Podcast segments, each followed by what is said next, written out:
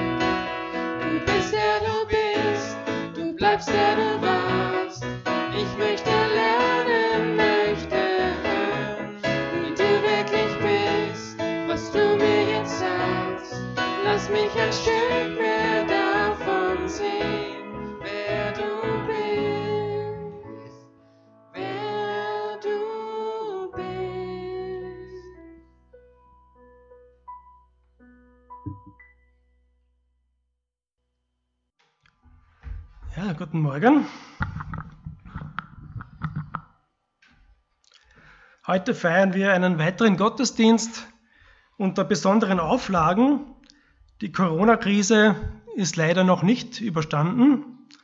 Global gesehen, so sagen die Fachleute, befinden wir uns ja noch mitten in der Krise.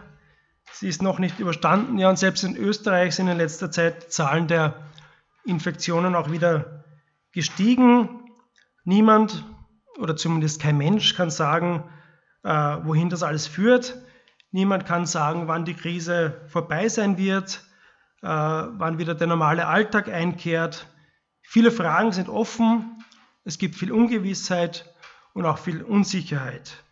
Bei uns, bei allen Menschen, eigentlich auf der ganzen Welt. Und das ist ganz typisch für Krisenzeiten, unsicher zu sein, nicht zu wissen, wo das alles hinführt, das ist ein typisches Merkmal für Krisen. Das, was vor der Krise für Menschen sicher und klar war, das ist durch die Krise angegriffen, das ist ungewiss. Dinge, die plötzlich, die früher ganz klar waren, sind jetzt nicht mehr klar. Früher war es sicher, dass man an jedem Wochentag das Kind in den Kindergarten oder in die Schule bringen konnte. In der Krise plötzlich nicht. Sitzt man den ganzen Tag zu Hause mit den Kindern. Früher hatte man Arbeit, der Krise nicht. Ein weiterer Grund, warum man zu Hause mit den Kindern sitzt. Und ja, äh, dieser Verlust von Sicherheit, diesen Verlust, den gibt es bei, bei allen möglichen Krisen. Äh, diese Unsicherheit gibt es bei, bei Kriegen. Stellt sich die Frage, wie lange wird der Krieg dauern? Wer wird am Ende gewinnen? Was ist, wenn der Feind gewinnt? Wie wird es dann mit uns weitergehen? Diese Unsicherheit, die gibt es bei Naturkatastrophen. Wird sich das Erdbeben wiederholen? Wird uns jemand beim Wiederaufbau des Landes helfen? So Krisenzeiten sind also Zeiten der Unsicherheit und so auch jetzt während einer globalen Pandemie, verursacht durch einen kleinen Virus, den man nicht einmal mit freiem Auge sehen kann. Und auch hier stellen sich einem viele Fragen, Wann wird es einen Impfstoff geben gegen das Virus? Wann wird der normale Alltag wieder beginnen? Wann wird das alles vorbei sein? Und auch wenn wir uns momentan in einer schwierigen Zeit mit vielen offenen Fragen leben, so sind Krisen auf unserem Planeten nichts Neues. Viele Kriege wurden schon gekämpft. Die Pest hat sich im Mittelalter in Europa verheerend ausgewirkt, weit verheerender als jetzt das Coronavirus. Es war schon alles einmal da und vermutlich war es König Salomo, der das Buch Prediger geschrieben hat und schon vor circa 3000 Jahren ganz richtig erkannt hat, es gibt nichts Neues unter der Sonne. Zwar sagt man ab und zu, so etwas habe ich noch nie gesehen, aber auch das hat es schon einmal gegeben in längst vergangenen Zeiten. Immer wieder gibt es Krisenzeiten, gefolgt von guten Zeiten. Krieg, gefolgt von Frieden. Alles hat seine Zeit, sagt Salomo. Weinen und Lachen, Krieg und Frieden. Krisen sind nichts Neues.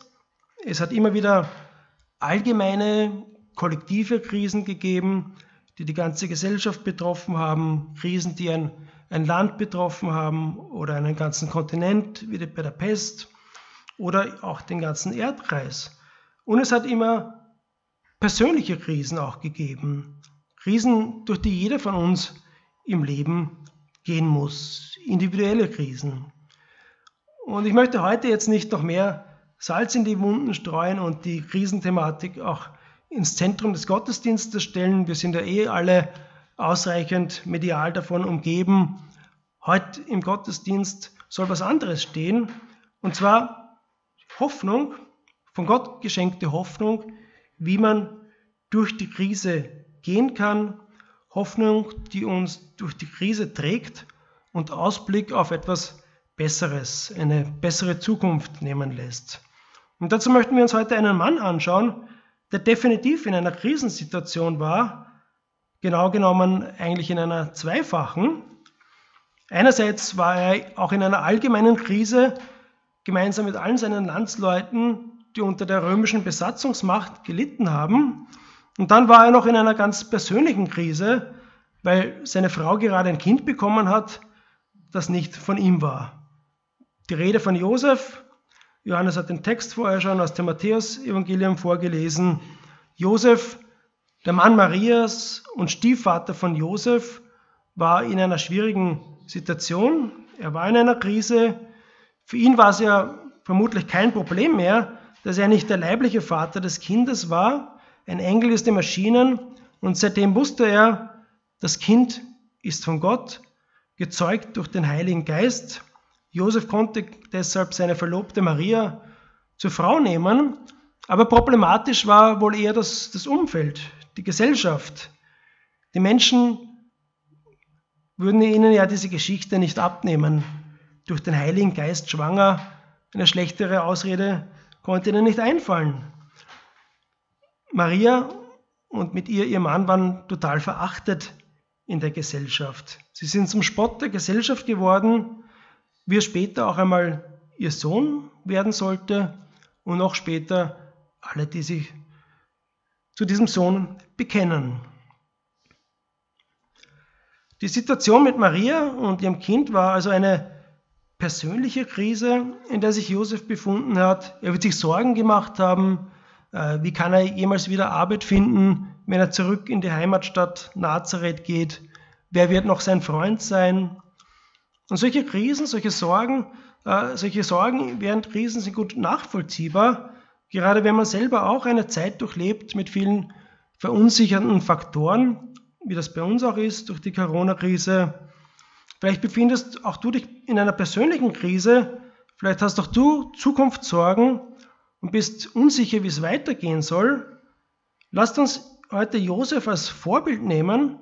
Lasst uns schauen, was ihn durch die Krise getragen hat. Vielleicht kann es uns auch heute helfen.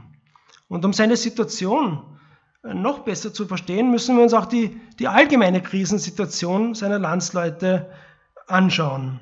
Israel hat unter der römischen Besatzungsmacht schwer gelitten, aber nicht nur die Römer haben ihnen das Leben schwer gemacht, auch der von den Römern eingesetzte Marionettenkönig Herodes war schwer zu ertragen. Herodes hat unter dem krankhaften Wahn gelitten, dass ihm die Königsherrschaft streitig gemacht wird. Er ließ seine eigene Frau umbringen, weil er dachte, sie sei in Intrigen gegen ihn involviert.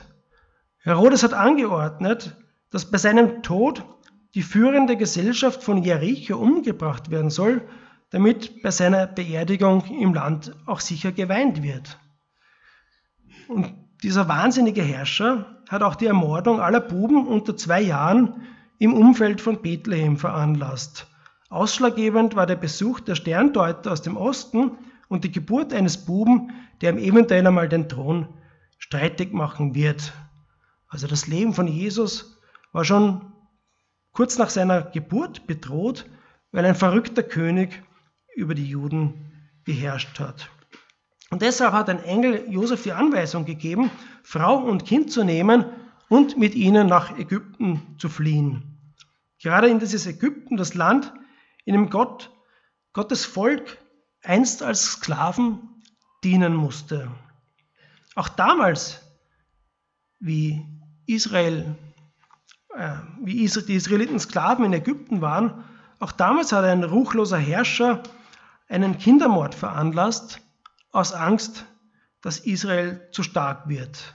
Aber ein Bub hat überlebt, sein Name war Mose. Später sollte er eine große, eine große Rolle bei der Befreiung Israels spielen. Mose ist als erwachsener Mann von Gott berufen worden, sein Volk aus Ägypten herauszuführen, aus der Sklaverei herauszuführen und sie in ein gutes Land zu bringen, wo sie frei sein werden, wo es ihnen gut gehen soll. Also mit anderen Worten, Mose wurde von Gott berufen, sein Volk aus der Krisenzeit herauszuführen in eine bessere Zeit. Und gerade aufgrund dieses geschichtlichen Hintergrundes ist es schon interessant, dass Matthäus jetzt ein Stück weit die Geschichte umdreht. Da liegt doch eine gewisse Ironie im Text. Einst war es der böse ägyptische König, der in Ägypten einen Kindermord veranlasst hat an den Juden, an den Israeliten. Und jetzt ist es der eigene König im eigenen Land, der einen Kindermord veranlasst hat. Herodes hat in dem Land, nachdem sich die Israeliten einst so sehr gesehnt hatten auf der Flucht aus Ägypten, gerade in diesem verheißenen Land hat er die eigenen Kinder umbringen lassen. Und jetzt geht die Flucht zurück nach Ägypten. Was will Matthäus seinen Lesern damit wohl sagen? Vermutlich, dass der ganze Auszug aus Ägypten, geführt von Mose, Gottes Volk nicht dorthin gebracht hat, wo Gott sie haben wollte. Vielleicht geografisch, aber nicht was ihr Verhalten, nicht was ihre Treue und Liebe zu Gott betroffen hat. Immer wieder hat Israel unter Mose und auch den späteren Propheten und Königen andere Götter verehrt. So war die Zeit dieser jungen Familie in Ägypten eine Zeit des Neubeginns. Nicht nur für Josef, sondern eigentlich für ganz Israel. Die Geschichte Israels wurde neu aufgerollt und zuerst musste in die Vergangenheit zurückgegangen werden. Gottes Sohns, Gottes Sohn, eins Bezeichnung für ganz Israel, dieser Gottes Sohn war schon einmal in Ägypten. Und jetzt geht Gottes Sohn, dieses Mal Jesus, der sein Volk repräsentiert, jetzt geht Gottes Sohn wieder nach Ägypten. Dieses Mal wieder mit der gleichen Mission, die einst Mose gehabt hat, das Volk aus der Sklaverei zu führen. Doch dort, wo Mose einst gescheitert ist, wird Jesus gewinnen. So viel zu dieser allgemeinen Krisensituation, in der sich Josef mitsamt seinen Landsleuten befunden hat. Auch für Israel war nicht klar, wie wird es weitergehen. Wird endlich ein neuer König kommen, der uns von den Römern befreit? Wie lange wird das alles noch dauern? Viel Ungewissheit, viel offene Fragen. Und in so einer Art gemeinsamer Unsicherheit können auch wir als Gemeinde uns heute ein Stück weit finden. Wir alle erleben zurzeit die Corona-Krise, wir alle sind betroffen, wir alle wissen nicht, wann der normale Alltag zurückkehrt, aber es gibt auch noch andere Umstände, die den einen oder anderen äh, verunsichern oder zumindest Fragen aufkommen lassen. Ich denke, momentan gibt es recht viel in unserer Gemeinde, was uns beschäftigt. Neben der Corona-Krise haben wir den Ausstieg unseres hauptamtlichen Gemeindeleiters vor uns. Unser voriger hauptamtlicher Leiter, der ist gerade in ein anderes Bundesland übersiedelt. Also es ist so ein Weggehen. Ja. Ein anderer Mitarbeiter, der zwar schon jetzt schon länger nicht mehr in der Tour ist, aber ich persönlich war noch in Kontakt mit ihm, geht morgen in die Schweiz. Martin Böls mit Familie. Und dann kommt auch noch eine mögliche Übersiedlung, äh, die für viele auch ein gewisses Gefühl der Unsicherheit hervor äh, auslöst, ja, die Gemeinde hier zu verlassen und woanders hinzugehen. Was kann uns persönlich und auch als Gemeinde helfen? Was kann uns durch diese Zeit der Ungewissheit tragen? Was hat Josef durch die Krise als Flüchtling in Ägypten getragen? Was war seine Hoffnung? Ich denke, seine Hoffnung und die von Maria war die Verheißung über dieses Kind, das sie gehabt haben. Die Verheißung über dieses Kind hat ihnen Kraft gegeben, diese Anfeindungen auszuhalten. Ähm, Gott hat Josef durch einen Engel wissen lassen, Maria wird einen Sohn zur Welt bringen, du sollst ihm den Namen Jesus geben, denn er wird sein Volk retten. Er befreit es von aller Schuld. Josef wusste also, erst jetzt mit einem kleinen Kind in Ägypten, das größer ist, als es Moses war. Ein Kind, das sein Volk und darüber hinaus auch die nichtjüdischen Völker, Völker von, von ihrer Schuld befreien wird. Der alte Palast der Schuld wird durch Jesus den Menschen von der Schulter genommen und ein neues Leben kann beginnen. Matthäus, der das alles niedergeschrieben hat, der wusste aus seinem eigenen Leben, worüber er schreibt. Er hat selbst erlebt, wie Gott aus Alten Neues gemacht hat, er war auch in einer schlechten Situation, in einer Art Krise, unbeliebt bei seinen Landsleuten wegen seines Berufes als Steuereintreiber. Aber Jesus hat ihm die Schuld, die er sich an, die er angehäuft hat, auch von den Schultern genommen. Und so konnte Matthäus nun schreiben, was für einen großartigen Plan Gott für die Menschen hat. Wir befinden uns jetzt noch am Anfang des Matthäus-Evangeliums in unserer Predigtserie, aber schon jetzt zeichnet sich ab, dass die Exodus-Geschichte, das zweite Buch Mose, durch Matthäus neu geschrieben wurde. In den kommenden Predigten entfaltet sich die Geschichte, die hier schon an, ihren Anfang genommen hat. Gott befreit sein Volk aus einer schon sehr lange anhaltenden Krisensituation. Mose konnte sie nicht dauerhaft herausführen und auch die anderen Propheten der Bibel nicht. Es braucht jemand, der mehr als ein Prophet ist, und zwar Gottes Sohn. Den Gottes Sohn, der nun bei Maria und Josef in Obhut war und ihnen schon als kleines Baby viel Grund zur Hoffnung geschenkt hat. Also wie hat Josef trotz der negativen Umstände weitergehen können? Eben durch die Hoffnung, die ihnen das Kind gegeben hat. Und das gleiche gilt für uns heute genauso. Wie können wir in Krisensituationen weitergehen? Durch die Hoffnung auf Jesus. Josef hatte genügend Gründe, zu zweifeln, negativ zu denken, zu glauben, dass das niemals gut enden wird. Aber eine Sache hielt seine Hoffnung aufrecht, die Zusage, die Zusicherung Gottes. Gott hat Josef durch einen Engel zugesichert, dass Jesus sein Volk retten wird. Diese Zusicherung liegt schon im Namen Jesus, der so viel bedeutet wie Gott rettet. Genau wie einst für Josef liegt auch für uns darin die Kraft, weiterzugehen, trotz Corona, oder anderen verunsichernden Umständen.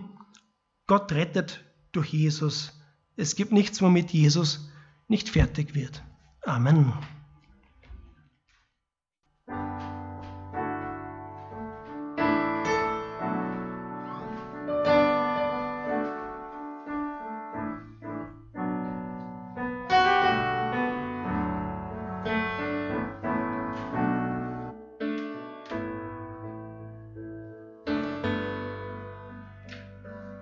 phosphid man.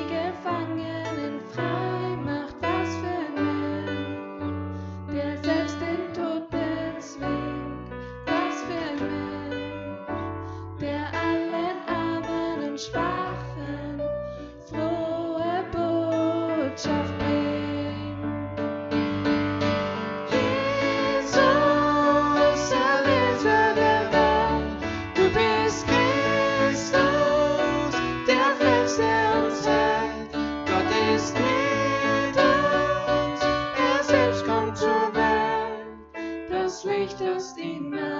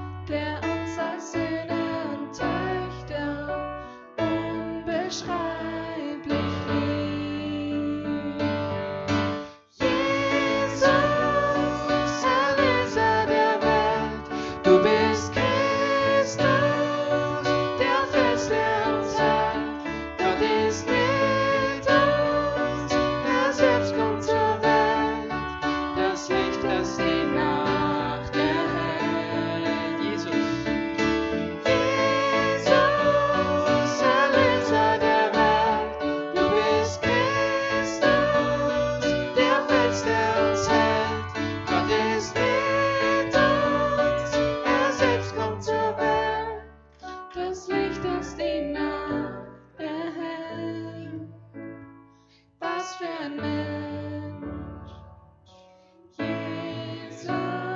was für ein Gott. Was für ein Gott.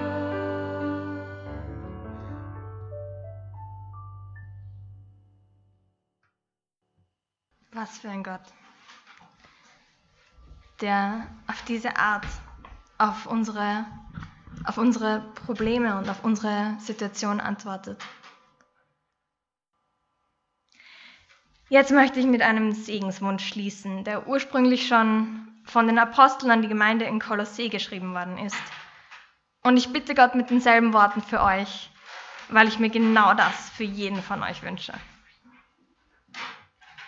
Wir bitten Gott euch, äh, Gott euch Einsicht für das zu schenken, was er in eurem Leben bewirken will, und euch mit Weisheit und Erkenntnis zu erfüllen. Dann werdet ihr mit eurem Leben den Herrn ehren und ihn erfreuen mit allem, was ihr tut. Auf diese Weise werdet ihr Gott immer besser kennenlernen. Zugleich beten wir darum, dass die herrliche Kraft Gottes, dass ihr diese Kraft erfahrt, damit ihr genug Geduld und Ausdauer habt für die Anforderungen, die an euch gestellt werden. Mit Freude sollt ihr ihm danken, weil er euch am Erbe derer beteiligt, die im Licht leben und zu ihm gehören. Amen.